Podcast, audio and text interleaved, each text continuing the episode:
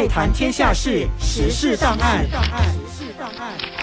时事档案带你了解新闻背后你可能不知道的事。我是恩慈。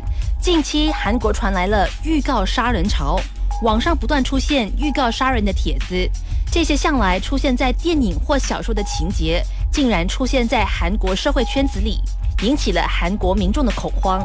第一起杀人预告在七月二十一号出现，是在韩国首尔某个地铁站发生故意伤人的事件。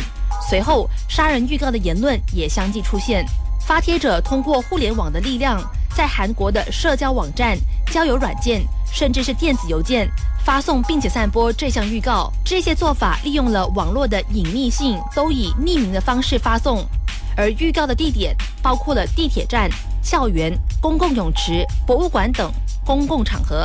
根据韩国警察厅国家侦查本部发出的消息，杀人预告目前已经接近两百宗，而发帖者都是年轻人为主。截至目前，一共有六十七名杀人预告发帖者落网，其中三十四人是未满二十岁的青少年，而未满十四岁的儿童也不在少数。除了部分患有精神疾病之外，那为什么杀人预告会急速发酵呢？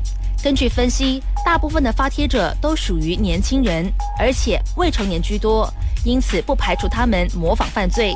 更重要的是，虽然韩国已经成为了经济强国。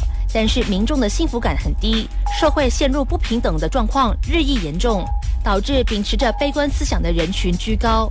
这些发帖者对社会存在着极度的不满，并且看不到改变的希望，比如高考等教育的不公、难以找到工作、男女不平等的社会地位、选民对政治的不满等等。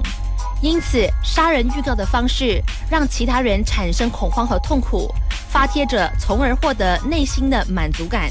同时也带有报复社会的泄愤性质，再加上第一个预告杀人的帖子引起了警方大规模的行动，这同时也刺激着其他愤怒者进行模仿。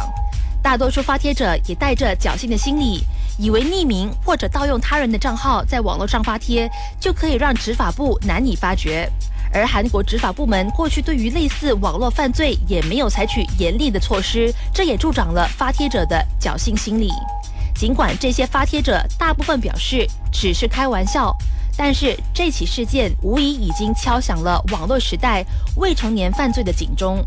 以上的实事档案由 N 次整理讲解，IFM 实事档案每逢星期一至五早上八点五十分首播，晚上八点五十分重播。你也可以在爱谈天下事的点书点击重温。爱谈天下事，实事档案。时事档案。